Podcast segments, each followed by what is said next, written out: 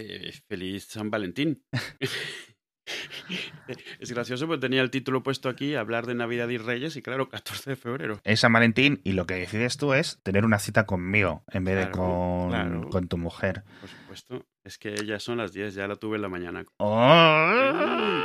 Eh, Bueno, que luego nos escuchan tus hijos. Bueno, mis hijos están en esa edad en la cual cualquier cosa, cualquier cosa que les cuentes es menos de lo que se están imaginando. Se empiezan a mirar con ojos cómplices de... Entonces, el otro día, Alan, pero, pero, pero, ¿puedo preguntar? Digo, sí, pregunta. Lo habéis hecho dos veces. pero con una cara de, madre mía lo que me va a contestar, madre mía lo que me va a contestar. Y nos partimos. Por lo menos. Sí, sí, claro. Y cuando le hemos contestado eso y cuando hemos dicho eso, ha hecho cara de que, ¿cómo? Porque es gracioso esa edad las películas que te montas Sí. en tu cabeza, porque Claro. tienes un 5% de la información real, pero todos tienen que actuar como, como que ya lo tienen todo súper controlado, yo lo sé todo. Yo de pequeño pensaba que el, el embarazo iba con los besos, es decir, que eran los besos Sí. los causantes del embarazo. No iba desencaminado, o sea, te estoy diciendo como con 5 o 6 años, ¿eh? ¿no? pero recuerdo vívidamente ese concepto y pensarlo y tenerlo como que era el motivo. Yo creo que viene mucho de lo de, pues, cuando papá y mamá se quieren mucho, bueno, tu cabeza es eso, es darse muchos besitos, ¿no? Eh, feliz San Valentín a los oyentes, que al final son los, los que más queremos. Son muchos. ¿Cómo es la gente que se casa múltiples veces? Iba a decir politeísta, pero eso es otra cosa, polígamo. Pues polígamos, políglotas, policías, polis. Políticos, ¿no? Bienvenidos de nuevo a este podcast.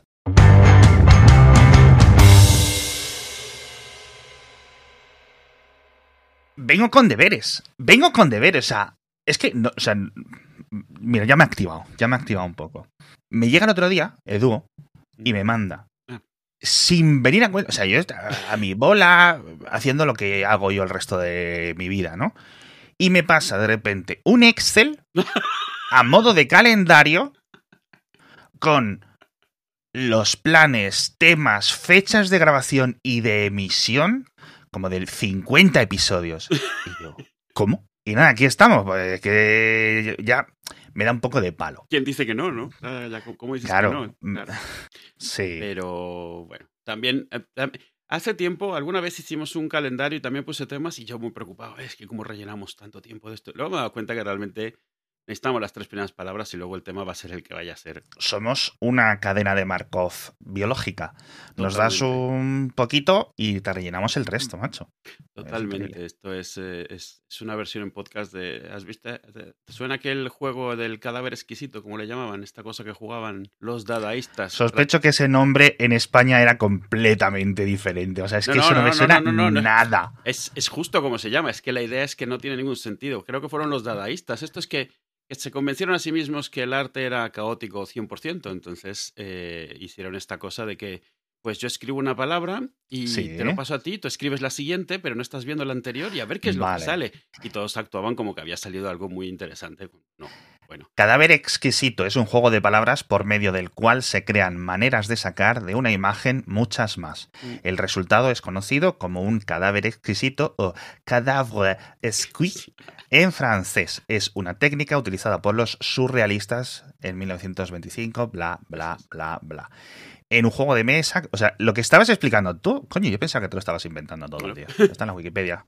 La- a ver, la versión dibujada es más entretenida porque puede dar mucho juego, porque lo que haces es que dibujas un poquito, lo tapas y solo dejas algunas líneas y alguien sigue otro poquito, pero es que había una versión hablada, o bueno, escrita, y eso no tenía ni, ni pies ni cabeza, era como, como autorrellenar con el corrector. Esto es muy parecido a lo de expandir que haces con DALI 2 y con Stable Diffusion y tal, ¿no? Bueno, lo hacen mejor, pero sí.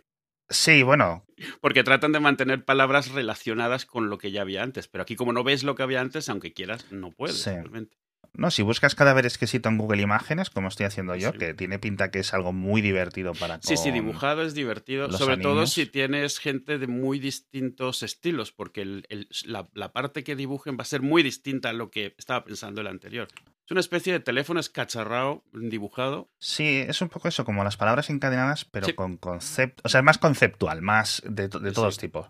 Yo entiendo que incluso, joder, esto un poco es un poco el, el jazz. Si cada uno hace un, una, una estrofa, ¿no? Es que no sé sí, cómo un se llaman poco las así. partes. Sí, el jazz se supone que cuando estás haciendo jamming, todos están improvisando sobre la marcha, pero como que van todos siguiendo el ritmo que se está autodictando el grupo. Pero no Sí. sé cómo se controla que haya uno que se emocione, se vaya por libre y los demás Ya. quieran seguir a lo suyo. Supongo que llega un momento en el que el, que pita más fuerte la trompeta, los demás se tendrán que callar. tenemos, tenemos título para el episodio ya. Hemos empezado a grabar sin nada y ya lo tenéis hecho. Si es, no sé cómo vamos a llegar a los 300 episodios y a los 10, a- 10 años de emisión con este tipo de, de tonterías, tío. La gente dice, ah, tenéis que sacar otro episodio. Esto no lo, esto no lo, o sea, tú pones la radio, esto que ganan los premios Ondas y no encontráis este tipo de, de- de contenido. Creo, creo que no, creo que no lo permiten por ley. ¿Te imaginas? Imagínate que de, de verdad en la radio tuvieses por ley que decir cosas. Primero, que supieses de lo que hablas. Bueno, Segundo, que supieses expresarlo. Tú imagínate. voy a mirar cuándo fue el último episodio. No, no lo hagas. La herencia de hacía falta. Claro, el título ya era un poco hacia lo que va, ¿no? 17 de noviembre. Soy un año más viejo desde entonces. Yo también. ¿eh? Y estamos en, otro año también, literal. Este año, al final, este año, eh, algo que no hicimos, algo que estamos haciendo en los últimos años era ir a algún sitio en Navidades o en. Nochevieja esos días, pero este año no hemos ido a ningún sitio, nos hemos quedado en casita. Nosotros también, tío. ¿Habéis tenido algún tema? de- Nosotros hemos tenido una especie de, de- de- de secuela de cuando la pandemia, de que nos empezamos a enfermar todos, pero con gripe A, todos en la casa. Gripe A. Nosotros tuvimos, creo que mi mujer sí ha estado con un poco de gripe. Yo creo que Ainhoa técnicamente lo que tiene es esto del COVID permanente o el COVID Ah, de de- largo plazo, no sé cómo se dice, porque cada poco se va acatarrando y le duran los catarros un montón. Y una gripe la deja, o- ¿sabes? Lo que antes era dos días bueno, cuatro días tirada por el suelo, sin ser COVID, porque no da positivo en los test, pero sí es cierto que ahí la- a ella le ha debido de quedar un poco más de secuelas. Yo ya te dije, cuando lo pasé, sin ningún tipo de síntomas, Sí. como un toro, y desde entonces creo que no me he vuelto a poner malo. O sea, de verdad, es... eh, joder. Vamos, estoy mejor que nunca, te lo juro, ahora mismo, o sea...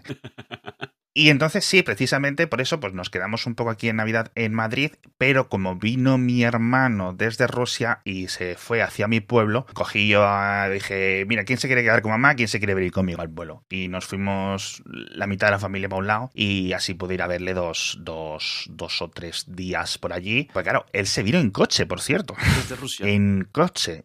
Desde Rusia, desde ¿Cuánto las afueras hace? de Moscú. Y no es la primera vez que se lo hace, pero es que, claro, estaban los billetes de avión entre él y su mujer, 5.000 euros. Y ojo, que el gasoil, el- o la gasolina, o en los hoteles, el comer en la carretera, etcétera, esos. Ponle que sean dos noches largas. O sea, dos noches con sus tres días, como poco, ¿vale? Más cuatro días que tres días. No te pienses que es mucho más barato ese trayecto. Coche, hoteles, comer, etcétera, que esos aviones, ¿eh? Lo que pasa es que antes Claro, entre todos los extras. es que podías ir un Madrid-Moscú por 300 y pico euros fácilmente. Y ahora es que eso ya no hay. Es que no hay mercado. Entonces, nada, pues eso, como, como se había casado y encima yo no pude ir precisamente por el tema de los billetes y todo eso, pues dije, joder, qué, qué menos que hacer yo 400 Claro. kilómetros e ir a verle. Muy bien, lo pasamos muy bien. Me hizo mucha gracia porque le estuve enseñando el Dolingo a, a su mujer, Ah, su mujer es rusa, ¿no? rusa rusísima, y claro, yo empecé con el Duolingo, pues eso, por mis propias obsesiones, etcétera, pero con el ruso ya te comenté, ¿no? Que era como extremadamente difícil, no solo Sí. por el tema de otro alfabeto, etcétera, sino porque además es un idioma muy complicado con las conjugaciones. O sea, como el español, el nivel de complicación del español, que creo que es un idioma relativamente complicado, pero además con el otro puto alfabeto y además complicaciones extras que tienen, por ejemplo, el alemán y cosas así. Es decir, lo de los, los genitivos y todas Ah, estas cosas. ¿vale? Y nada, bueno, es un cacao. Y entonces justo ella estaba con el Duolingo con el español. Y resulta que como que en este año ha aprendido bastante español porque hablaba, bueno, habla ruso e inglés y ahora ya se medio, se medio defendía. No quiero contar muchas cosas porque tampoco sé hasta, hasta qué punto, ¿no? ¿sabes? Eh, pero sí que me hizo gracia. Entonces estábamos y, y, seguimos, ¿no? Le añadí a mi plan premium de Duolingo, porque como me lo pillé, dije, mira, tengo un slot libre, te meto aquí y aprendes a tope, ¿no? Y ahí está, cada poco me sale, Tatenta ha hecho, eh, y yo con el ruso. Y me hace mucha gracia porque las mismas frases nos salían pero invertidas, ¿sabes? Allá en español, es decir, que tienen que tener una especie de como de escalera similar en los diferentes Estáis, haciendo como esta gente que compara los círculos del Apple Watch, pero con, con idiomas, haciendo lo mismo.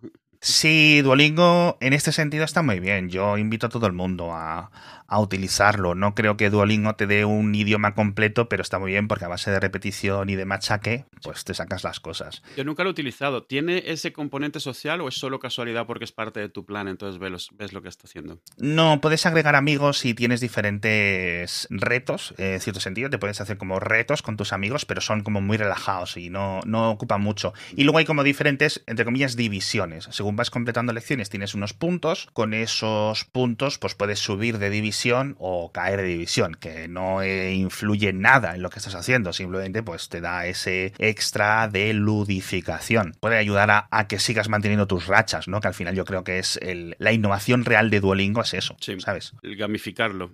para que estés ahí día tras día tras día, que al final es lo importante, ¿no? Sí, que tengas algo de, incentivo, hombre. Puedes estar haciendo eso o estar haciendo cubos en el Marvel Snap, por eso. Y nada, está muy bien, lo único que la versión gratuita tiene muchísima publicidad y muchos límites, etcétera, entonces un día me apunté a la versión de prueba de pago familiar, que eran 120 euros al año, y se me pasó el tiempo sin desactivarlo, ¿sabes? Sin cancelarlo, que te dan como 7 días gratis.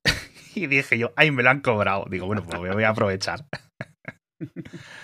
Así que nada, tienes seis, tienes seis familias, tienes seis slots, seis huecos, con lo cual el tuyo y el de otras cinco personas. Claro, plan familiar. Y listo. Mm. Sí, y está muy bien. La verdad que lo, lo, recomiendo. Y está chuli. Tienes, puedes agregar amigos, puedes ir viendo gente, etcétera. Puedes ir viendo no su historial, pero sí algunas cositas que van haciendo. Pues se ha completado una racha de 30 días o de no sé cuántos días, o ha subido no sé qué división, o ha hecho tantos puntos, no sé qué, etcétera. Eh, sí es cierto que hay algunas limitaciones que más que destinadas a que tú aprendas están destinadas a que tocotó claro, pases por caja. O sea, hay algunas limitaciones que creo que no deberían de estar ahí. Que no quieres pagar, ponme más anuncios, ponme lo que quieras, pero literalmente hay momentos en los que si no pagas, no puedes hacer más cosas ese día. Y eso no me parece bien, no me parece Como los juegos de gemas. Esto es que... No, no, literalmente. Es decir, si tienes más fallos, vas gastando de estas gemas, es decir, ese es un poco la, el paleo con la zanahoria, puedes ir perdiéndolas, entonces no tienes suficiente, si la única forma de conseguirlas que no sea ir haciendo lecciones bien constantemente es pagar. Pero claro, hay momentos en los que ni tienes no el tiempo, es decir, que no tienes opción a hacer más tareas porque ya no tienes las gemas. Y es un callejón sin salida que a mí me parece cut. A mí me parece mal porque creo que es una aplicación educativa y debería de tener una vía para esto ya te digo, ponme más anuncios, ponme lo que tú quieras, pero déjame seguir aprendiendo que justo tengo ahora el ímpetu, ¿no? Qué bueno. Bueno, o sea, obviamente en un juego es distinto. En un juego tienes que estar dando razones para seguir, pero en una cosa educativa en la que tú eres el que quiere seguir y lo que necesitas es que te ayuden, es, es, un poco conflicto. No deja de serles un negocio para ellos. Es un muy buen negocio, es un muy buen negocio. Y la aplicación, hombre, tiene sus críticos, obviamente. Es decir, esto no es como ir a una escuela de idiomas, o sea, ni de lejos pero, sí, pero no te voy a mentir. Yo cuando vi Duolingo, yo he visto cientos de aplicaciones, miles de aplicaciones de aprender idiomas y nunca triunfan. Duolingo ha logrado triunfar donde era, un, era algo muy difícil de hacer porque es algo, de nuevo, no es como un juego en el cual tienes algo, o sea, es, es totalmente voluntario lo que estás haciendo y es muy difícil gamificar eso. Y otras aplicaciones que lo han intentado históricamente nunca logran despegar. Duolingo se ha vuelto, vamos, es, es una frase, es, es un nombre relativamente común, la gente lo reconoce por nombre y eso es, o sea, es muy difícil. Pero bueno, sigue teniendo que ser un negocio y es complicado. Eh, yo creo que una de las cosas buenas que hicieron, o el planteamiento inicial de la aplicación, fue el tener científicos o tener ingenieros de datos, o como lo quieras decir, que trabajasen en la retención de los usuarios. Es decir, igual que un montón de videojuegos, tienen más gente trabajando en cómo retenerte que diseñadores del propio juego. psicólogos y cosas así, claro. pues en Duolingo igual. Y eso se nota, al final es una buena causa, ¿no? Mejor, lo que dices tú, mejor aprender cómo se dice los huesos, eh, no sé qué idioma por sexta vez que darle al Marvel Snap, ¿no? Que, bueno. Yo no, ni lo he instalado el Marvel Snap. Ni lo he instalado. Mira, y mejor así. Sí, ¿verdad? A ver, el tema que tiene. Yo, yo eh, alguna vez creo que lo he comentado por ahí en algún chat. Yo nunca he logrado engancharme con juegos de cartas, de estos de cartas de poderes y cartas de que tienes que montar un mazo y de ese mazo pues puedes ir sacando cartas semi al azar, pero siguen siendo de tu mazo y puedes montar estrategias. Nunca logró enganchar el Magic, que fue ha sido el más exitoso de todo. Nunca logró, logró triunfarme. Lo más que se acercó alguna vez fue el HeroClix, pero porque eran figuritas y bueno, eso volaba las, las, las, figuritas a escala. Pues lo del Marvel Snap ha sido, ha sido tremendo. El, el Giroclix ese eh, te ha dado, te dio bastante, ¿no? Sí, no, y me gustaba. Llegó un momento en el que llegué a tener más de 100 figuritas. Lo que pasa es que la ventaja que tiene, la ventaja me refiero para poder dejarlo, es que tienes que montar todo un tinglado para jugarlo y eso ah. necesariamente te limita cuándo y con quién. No lo puedes jugar realmente solo y llega un momento en el cual pues empiezas a hacer más cosas online, la las interacciones son más online y lo vas dejando. Y, esa es la razón por la cual al final no, no seguí con HeroClix. De hecho, las figuritas que tengo se las he ido regalando a los niños en plan, mira, una estatuita de ciclope, yo qué sé, porque bueno. A mí no me ha regalado nada, no sé. No, es que no, no, no, no nos hemos visto.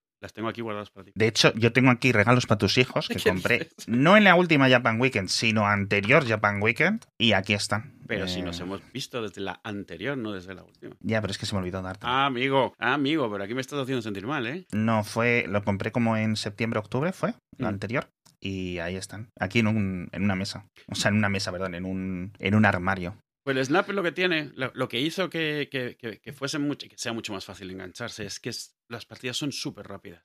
Las partidas duran tres minutos, cuatro, como mucho, eh, por la forma en la que están hechas, porque tienen un límite de tiempo para que puedas jugar, porque solo son seis rondas, eh, entonces, pues lo que montas, lo montas. Tienes un mazo de 12 cartas. Hay juegos donde, tipo Magic y eso, donde puedes tener un mazo de 700 cartas y puedes estarte horas en una partida. En, el Snap, eso en cuatro minutos estás despachado. Pero vamos, ya. Me parece interesante las dinámicas que han hecho, porque obviamente todo es el mundo de Marvel y de cómics, pero la forma en la que han hecho la parte de escalares, han tenido mucho cuidado de no hacer esto de que si pagas ganas más.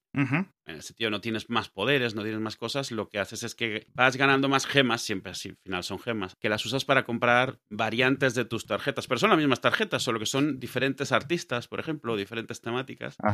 Como la gente que compraba variantes de portadas de cómic. Y todo lo que puedes hacer pagando, también lo puedes hacer sin pagar. No hay, no hay una barrera de estas artificiales, el momento en el que ya no puedes, simplemente no puedes escalar más. Eso no existe aquí. Sí que significa que si pagas, a lo mejor tienes que, dedicarle menos horas, pero no tienes una ventaja intrínseca por pagar. O sea, sigues teniendo que jugar las partidas para subir los niveles. No te dan la pistola más gorda cuando pagas más. Eso es algo que creo que empecé a ver por primera vez donde fue en Fortnite, donde pagar lo que te daba era temas estéticos principalmente, pero, pero... Sí, a ver, lo de... Claro, obviamente Fortnite no ha sido el primero, pero sí es cierto que el tema de los cosméticos frente a las utilidades es un debate milenario en el mundo de los videojuegos y por milenario me refiero a desde 2015. Técnicamente 2005, probablemente un poco antes. Técnicamente en este milenio. Es. No he, especificado, es 0,001 milenios, pero técnicamente es cierto. No, desde. Yo creo que la primera vez que lo vi esto por primera vez era en el Counter-Strike, que podías. Ah, eh, de hecho, hay un gran mercado. Era uno de los, fue uno de los grandes mercados porque eh, podías comprar y vender las cosas. Sí. Eh, y eran básicamente que tus ametralladoras y rifles, etcétera, tuvieran diferente aspecto, ¿vale? Sí, que sí que de camuflaje, que si dorado, que si un chan colgando, sí. Sí. Entonces estaba muy bien porque, bueno, la gente los compraba, los vendía, subastaba, porque tenían como diferentes, lo que le dicen los drop rates, ¿sabes? Después de cada partida te tocaban X cajas, ¿no? Es que... Eh, tragaperrismo 100%. Sí, sí, sí, casi no, no costaba, pero luego dentro de, no sé si técnicamente, no era dentro de Steam, no sé si es dentro del propio videojuego, dentro de... Eh, webs, etcétera, que se conectaban con tu perfil de Steam, etcétera, los podías vender y entonces la gente ganaba mucho dinero. Mm, y esas cosas, bueno, a mí no me gustan mucho, sinceramente. Sobre todo por los chavales. Obviamente es un tema psicológico. Sí que, que entre la gente que juega estas cosas, dependiendo si te gusta mucho el juego, lo defiendes más, hay entre es que si es igual de malo, eh, juegos en los que literalmente tienes que pagar para avanzar, que te pone una barrera artificial y no puedes avanzar por más que te pongas, a los juegos que te cobran por la parte estética. Porque es cierto que técnicamente la parte estética no te ayuda a jugar, pero dependiendo de la dinámica del juego, estás para eso. Eso es para lo que estás y entonces es lo mismo, te ataca los mismos, los mismos instintos. Eh, algo interesante que leí, me acuerdo cuando lo de Fortnite, es que la gente estaba empezando a asociar que ciertas armas cuya única diferencia era estética eran mejores. La idea de que no, es que si tienes la. No, me acuerdo cuál era, pero bueno, si tienes la escopeta esta con flamas, esa tiene, eh, hace más daño. Y era como esta cosa, como, como leyenda urbana, no solo porque era raro que saliese, sino porque la gente convencida. Y claro, lo que resultaba es que la gente que la sacaba era la que más jugaba, así que era la más experta, con lo cual.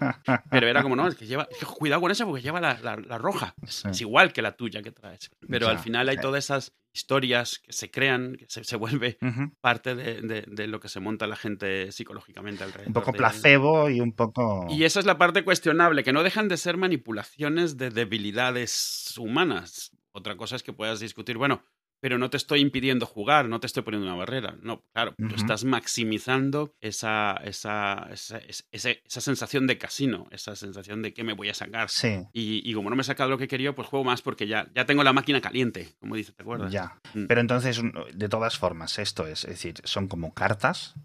Sí. Eh, como cromos digitales y cada cromo tiene como sus técnicas o algo así, rollo RPG o cómo es esto? Exactamente. Se parece un poco a, las tarjetas del Pokémon. Si alguna vez has jugado Pokémon en tarjetas, todas las cartas tienen un coste y un poder. O sea, coste es eh, eh, cuánto te cuesta bajarlas, poder es por defecto cuánto daño hacen, digamos. O sea, tú tienes tres ubicaciones en las que juegas, entonces si tú has sacado una carta de 5 y el otro ha sacado una carta de 3 y al final del juego eso es todo lo que hay, pues el que ha sacado la de 5 gana. La forma más básica. ¿En qué se complica? Que hay tarjetas que tienen poderes. Por ejemplo, hay tarjetas que dice, si esta es la única tarjeta en esta ubicación, vale el doble. Entonces, ah. pues tú ya tienes esa tarjeta sabiendo que siempre vas a dejar una ubicación libre para meter esa, porque esa te va a valer más, te va a valer en vez de 5, te va a valer 10, 9, lo que sea. Hay otras que es, si la pones en el centro, le añade dos puntos a las ubicaciones de los lados. O sea, las tarjetas tienen, por un lado, su poder intrínseco, por ejemplo, Cíclope tiene un poder de 4 y vale. Luego tienes el poder, pueden tener poderes cuando se revelan, o sea, cuando sacas esta, destruye una carta del contrario, al azar,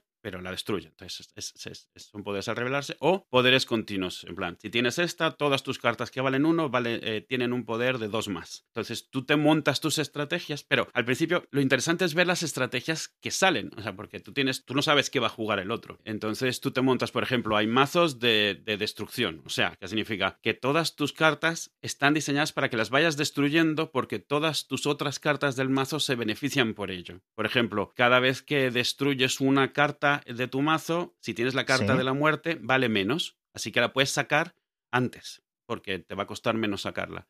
Eh, si tienes a Deadpool, cada vez que lo matas, su, su poder se duplica porque se regenera. Han, intentado hacer un poco sus poderes normales, ¿sabes? Entonces, pues tienes un mazo donde todo el punto es que todas tus cartas que vas sacando las vas destruyendo para que en tu última ronda tengas varias cartas que, que, todas tienen un montón de poder que lo han ido adquiriendo a partir de la destrucción de las otras. Hay otros mazos que son, pues todas tus cartas se mueven de izquierda a derecha porque cada vez que se mueven les da puntos a ellas o a alguna otra, corta, alguna otra carta. Hay otras que se encargan de lo que le llaman de on reveal, o sea, todas tus tarjetas cuando salen tienen algún poder que o le rompe la ubicación al contrario o te añade puntos ti. La idea siempre es tener un mazo, primero que tengas un poco de estrategia de por qué tienes esas cartas juntas, no tener cartas que se cancelen entre sí y tratar de balancearlo con cartas que le joroben el juego al otro. O sea, hay cartas que, dicen en esta ubicación nadie puede usar poderes.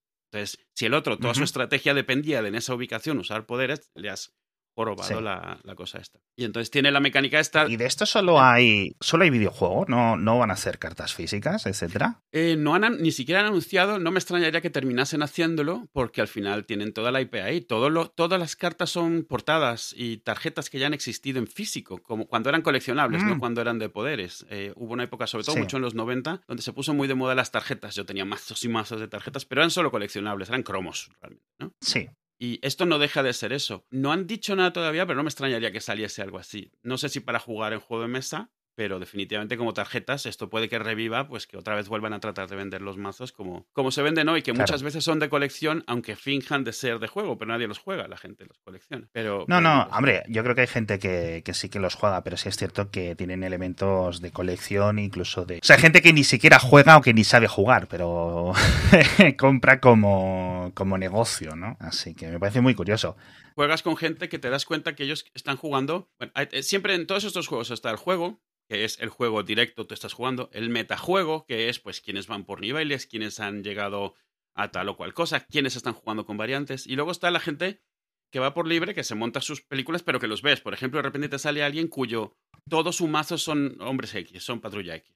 O solo son cuatro fantásticos. Y te das cuenta que en su, en su cabeza está haciéndose una historia. O sea, tienes equipos. Sí. Y está bien montado porque muchos de los equipos, por ejemplo, todos los, todos los de Wakanda funcionan bien entre ellos, se, se benefician mutuamente, entonces te conviene tenerlos juntos. Todos los que son del Spider-Verse, digamos, también tienen poderes que se complementan muy bien entre ellos. Entonces, pues tú te puedes además hacer un mazo temático, digamos, y funciona bien, funciona bien. O sea, un mazo de, yo qué sé, de los malos de Spider-Man, pues ahí están todos juntos entre ellos.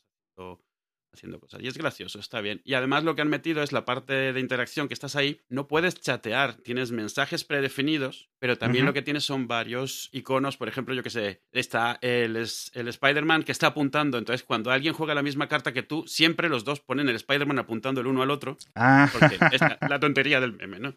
Eh, si te zurran mucho, pues sacas un Deadpool que está todo lleno de flechas de que le, le han, le han reventado. Y cosas así.